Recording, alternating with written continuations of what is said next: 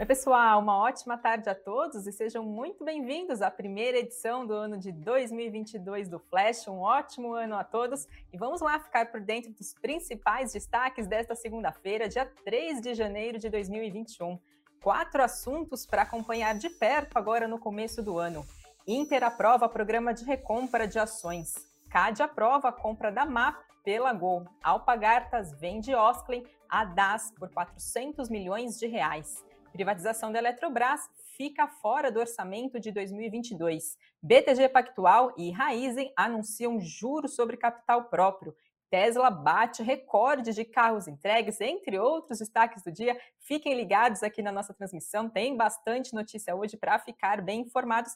E vamos lá, primeiro dia útil do ano começando, o primeiro pregão de 2022 quais são os assuntos que devem ficar no radar dos investidores agora no começo do ano. Separei alguns deles e vamos lá. Começo primeiro trazendo um resumo do Ibovespa, o índice, principal indicador da nossa bolsa brasileira, que fechou o último pregão do ano de 2021 em alta de 0,69% aos 104.822 pontos. Com isso, o indicador fechou dezembro com um avanço de 2,9%, porém no ano de 2021 fechou com queda de 11,9%, sendo então a primeira queda ou primeiro recuo desde o ano de 2015. Separei alguns assuntos, vamos entender então o que, que, vale a pena a gente acompanhar de perto agora nesse começo de 2022, o que, que também pode repercutir nos investimentos agora no decorrer do ano. E o primeiro assunto é inflação, inflação pesada no bolso dos investidores, passando da casa dos dois dígitos, pesando para os brasileiros. Nosso índice de preços ao consumidor amplo, né, que foi divulgado no mês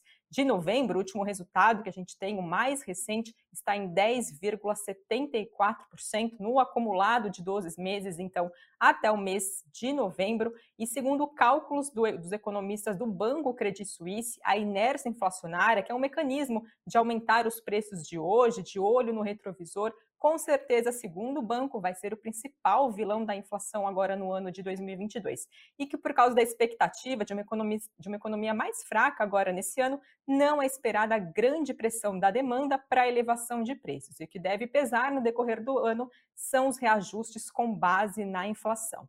Já para o economista da LCA Consultores, Fábio Romão, ele também acredita que vai ser mais forte a inflação do que nos outros anos, isso porque a inflação no ano passado atingiu dois dígitos e com serviços retomando, esse setor deve acabar é, compensando perdas da pandemia. Então, com isso, teremos mais indexação agora no ano de 2022. Nas expectativas do Credit Suisse, a projeção de inflação para esse ano é de 6%, bem acima do esperado pelo Banco Central, que é de 4,7%, e também das estimativas do mercado financeiro. Hoje teve boletim Focus e, segundo as previsões do mercado, a inflação para esse ano é de 5,03%, ficando também acima da meta, então, prevista pelo governo para esse ano de 2022. Outro assunto também importante a ficar de olho também, também presente aí no radar dos investidores são as eleições. Esse ano a gente tem eleição agora no ano no mês de outubro, dia 2 de outubro, então brasileiros vão às urnas para escolher presidente da República, governadores, senadores, deputados federais. E com isso, então, segundo a estimativa do Eduardo Pérez, analista da Nuinvest, é, as eleições, né, a preocupação agora com as eleições de, 2002, de 2022 já vinham impactando negativamente os mercados por aqui desde o segundo semestre do ano de 2021, já que deve trazer volatilidade à bolsa, juros e também câmbio. Com isso, né, acaba impactando os investimentos que são afetados em momentos de incerteza e de troca de governos. Já Pretori Sanches, economista-chefe da TIM Investimentos, a disputa acalorada na avaliação dele deve impactar ainda mais as incertezas aqui no país e que se tratando de um ano eleitoral, período em que historicamente há pequenos avanços nas necessárias reformas estruturantes para a melhora do ambiente fiscal, o que deve ser ampliado pelo atual ambiente político disputado, então, agora para o ano de 2022. Outro assunto também a acompanhar, que também vem seguindo aí na atenção dos investidores, é a pandemia, a variante Ômicron da Covid-19, mais uma variante, então, da Covid, agora descoberta no mês de novembro do ano de 2021. Segundo a OMS, ela já foi detectada em mais de 110 países e há evidências de que a Omicron tem uma vantagem de crescimento substancial sobre a Delta. Segundo a OMS, é, perdão, segundo estudos que foram conduzidos pela Universidade de Copenhague, a variante Ômicron do coronavírus torna melhor a imunidade das pessoas vacinadas do que a variante Delta e ajuda, acaba ajudando então a explicar que a Omicron está se espalhando de uma forma mais rápida no mundo.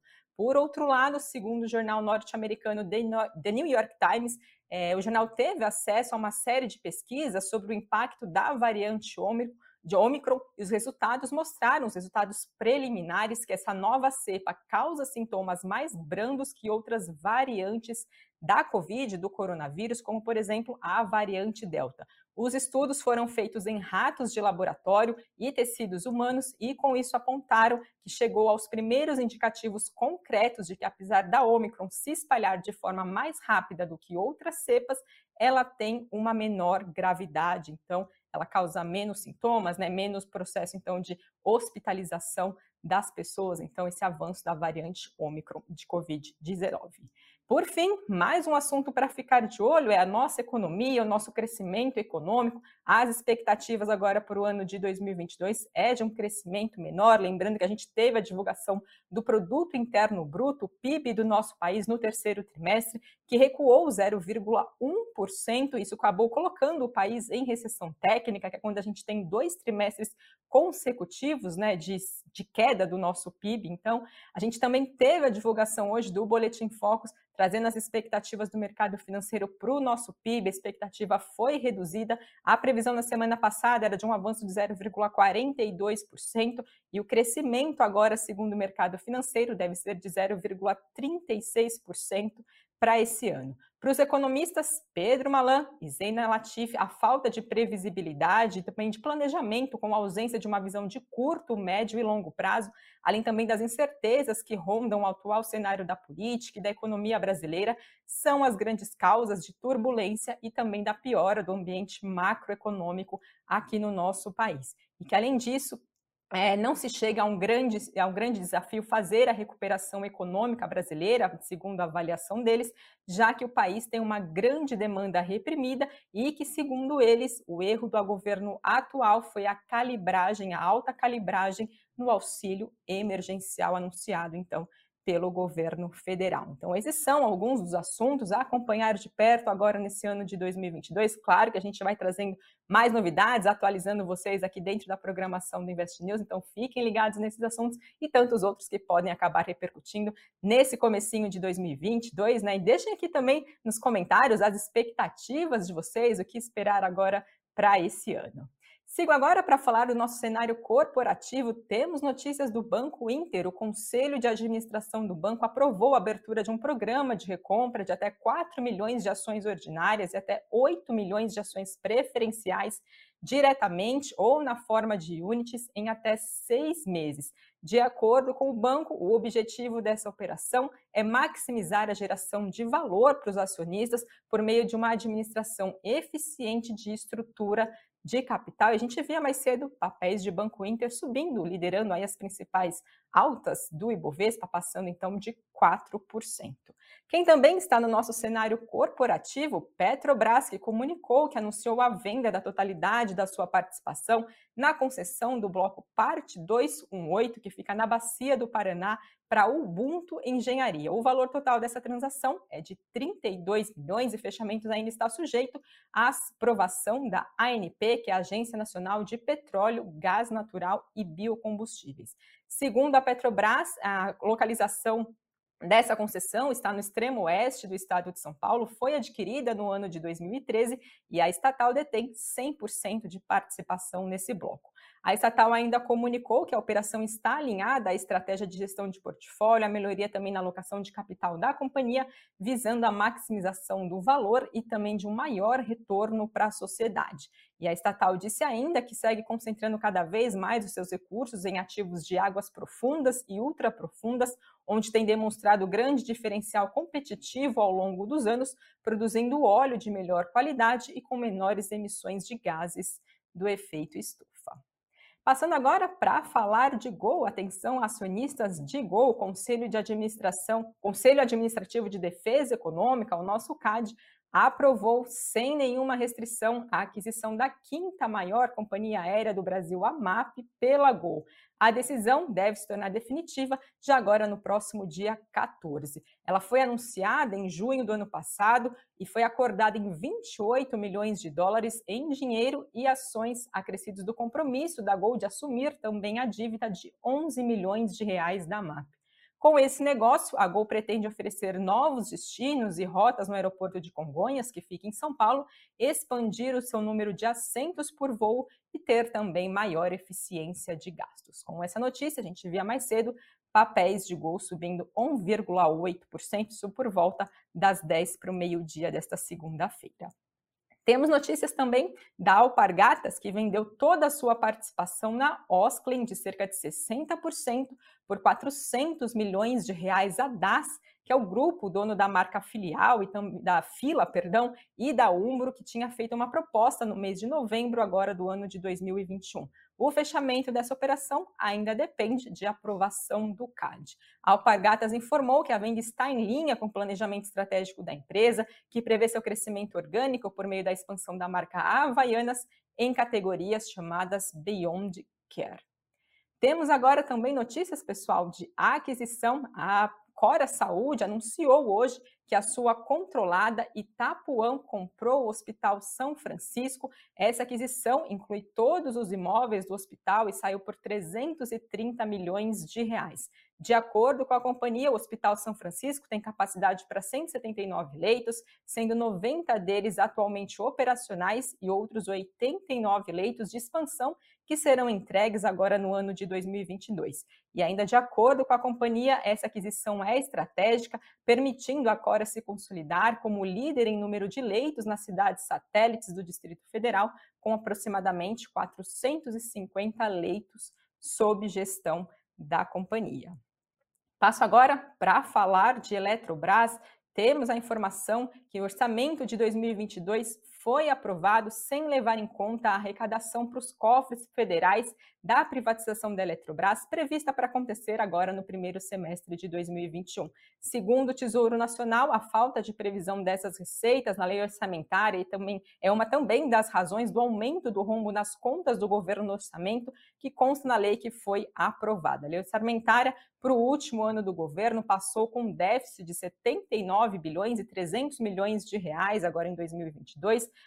Já o projeto de lei encaminhado pelo governo previu um resultado negativo menor de 49 bilhões e 600 milhões de reais. O processo de venda, a gente vem acompanhando, tem sofrido atrasos constantes e também enfrentado certos entraves no Tribunal de Contas da União, onde ali há certas resistências por parte de ministros, e a expectativa de que a estatal seja, que a privatização da estatal aconteça até o dia 14 de maio agora de 2022. Essa é a data limite para utilizar o balanço do quarto trimestre do ano de 2021 com referência para a operação de venda das ações. O BNDES reagendou a audiência pública marcada para discutir o processo de privatização da Eletrobras agora para o dia 5 de janeiro e a audiência que estava prevista para o mês de dezembro não aconteceu. Temos informações também da Enalta, que informou que as condições necessárias para a conclusão da venda de participação da companhia no campo de Manate não foram satisfeitas e que o ativo vai seguir, então, na no portfólio da companhia. A petroleira tinha divulgado no mês de agosto do, de, do ano de 2020 um acordo com a Gasbrid para alienação da sua participação de 45% no campo e as condições para a conclusão dessa venda deveriam ser cumpridas até o dia 31 de dezembro agora do ano de 2021. E de acordo com a empresa, com o término desse prazo, a companhia decidiu por não estender esse prazo para o cumprimento das condições necessárias para manter, para manter no seu portfólio um ativo importante de geração de caixa, diversificação de receita e também de melhor pegar, de melhoria na redução então da pegada de carbono. A Enalta afirmou também que a Gasbrid propôs entrar em negociação para uma eventual associação entre as empresas na implementação de um projeto de estocagem de gás natural, caso tenha sucesso na aquisição de participação de outros parceiros nesse campo. O campo de Manate é um dos maiores campos de gás aqui no país e está localizado na bacia de Camamu, que fica no litoral baiano. Falando de pagamentos agora de proventos, temos duas companhias anunciando juros sobre capital próprio.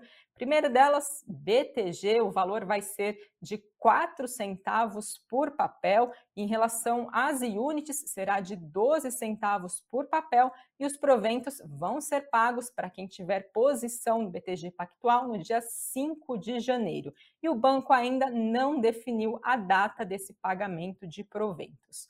Outra companhia também que vai fazer pagamento de juros sobre capital próprio é a Raizen, de mais de 227 milhões de reais, o que corresponde a dois centavos por ação preferencial referente ao período de 1 de outubro a 31 de dezembro. Vai ter como base também posição acionária 5 de janeiro de 2021 e a data também ainda vai ser definida pela companhia, a data de pagamento então desse provento. Falando um pouquinho de empresa estrangeira, temos notícia da Tesla, fabricante de carros elétricos, fundada pelo bilionário Elon Musk, entregou 308.600 carros elétricos a clientes agora no quarto trimestre de 2021, bem acima das estimativas que previam mais de 260 mil veículos entregues para esse período. Além desse número ter vindo acima da medida das expectativas do mercado, das projeções, é também um recorde para a companhia. Com isso, a Tesla viu suas entregas atingirem a marca de 936 mil veículos no acumulado do ano. Isso representa um avanço de 87% em 2021 na comparação com as entregas que foram feitas no ano de 2020. Esse resultado é positivo, né, no momento que a gente vê a indústria automobilística atingida por interrupções na cadeia de abastecimento ao redor do mundo, e com isso a Tesla acabou recorrendo à sua experiência interna de engenharia de software para consolidar sistemas e acabar driblando a escassez de semicondutores que a gente acompanhou aí nos últimos meses. Com esse resultado, a primeira vez, então, desde a fundação da Tesla, em 2003, a companhia encerrou o ano passado com uma marca acima de um trilhão de dólares em valor de mercado. A gente via mais cedo BDR da Tesla em alta de mais de 6%. E agora, passando rapidinho pelo Boletim Focus, já trouxe aqui alguns dados das expectativas do mercado financeiro, sempre sai toda segunda-feira, divulgado pelo Banco Central. Então, em relação ao PIB, a expectativa caiu de 0,42% agora de crescimento para 2022 para 0,36%. Em relação à inflação, a expectativa foi também diminuída de 10,02% para 10,01%. Em relação à nossa taxa básica de juros, que atualmente está em 9,25% por, por ano, 9,25% ao ano, perdão, os economistas mantiveram a expectativa em 11,5% agora para 2022. E em relação às projeções por dólar, a taxa de câmbio agora para 2022 seguiu em R$ 5,60. Lembrando que a moeda norte-americana encerrou 2021 cotada a R$ 5,57, uma alta de 7,4% contra o real. Passando para falar um pouquinho do nosso cenário político, temos a notícia que o presidente da República, Jair Bolsonaro, foi internado no hospital aqui de São Paulo na madrugada desta segunda-feira com um quadro de obstrução intestinal e ele vai passar por exames. De acordo com o um boletim que foi divulgado pelo hospital, o presidente está estável, recebendo tratamento e vai ser reavaliado. No Twitter, o presidente disse que foi levado ao hospital depois de passar mal em um almoço agora no último domingo. Ele estava de férias em Santa Catarina, quando, segundo a Secretaria de Comunicação da Previdência, ele acabou sentindo um desconforto abdominal, embarcou direto para São Paulo e a previsão é que ele voltasse para Brasília agora na terça-feira. Lembrando que essa é a segunda vez que o presidente sofre com esse mesmo quadro de desconforto abdominal desde setembro do ano de 2018, ele quando ele sofreu um ataque à faca durante a campanha eleitoral, o presidente já passou por seis cirurgias, quatro delas diretamente ligadas a essa facada. Passo agora para falar do Ibovespa, o principal índice da nossa bolsa brasileira, por volta do meio-dia recuava 0,91%, batendo na casa dos 103.873 pontos, e o dólar subia 1,23% a R$ 5,64. E falo agora também dos destaques do Invest News desta segunda-feira. No tema do cafeína, são as classes de ativos que foram destaques agora no ano de 2021. Sami e Doni mostram os investimentos com maior retorno aos investidores. Quais foram então os ativos mais rentáveis em 2021? Aproveitem para ficar ligados, caso ainda não tenha assistido. E já no nosso site, que é o investnews.com.br, a gente mostra os melhores fundos imobiliários para 2022, para quem se interessa por fundos imobiliários, para quem já investe em fundos imobiliários. Caterine Rivas mostra se vale a pena investir agora em fundos imobiliários no ano de 2022, se a Selic em alta afeta o rendimento dos FIIs, quais os melhores fundos imobiliários, então, para investir nesse ano Aproveitem para conferir esse entre tantos outros conteúdos que a gente vai atualizando vocês diretamente no nosso site. E lembro vocês também que tem boletim Invest News ao vivo, a programação do Invest News segue aqui firme e forte para manter vocês bem informados depois do encerramento do pregão, sempre com participação de analista da No Invest, então fiquem ligados também para seguir bem informados no finalzinho da tarde, comecinho da noite. Com isso, pessoal, depois de um dia recheado de notícias para vocês ficarem bem informados, eu encerro a transmissão de hoje. Volta amanhã, terça-feira, ao meio-dia e 30. Um ótimo 2022 para vocês, com excelentes investimentos e até amanhã.